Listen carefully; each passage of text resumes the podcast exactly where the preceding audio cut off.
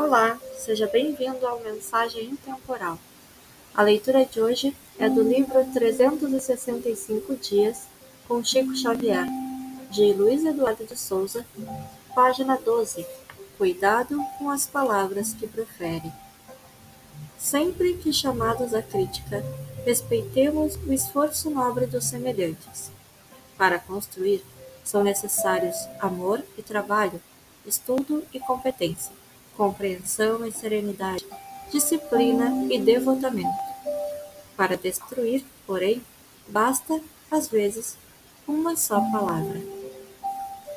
Obrigada por ouvir até aqui. Tenha um excelente dia.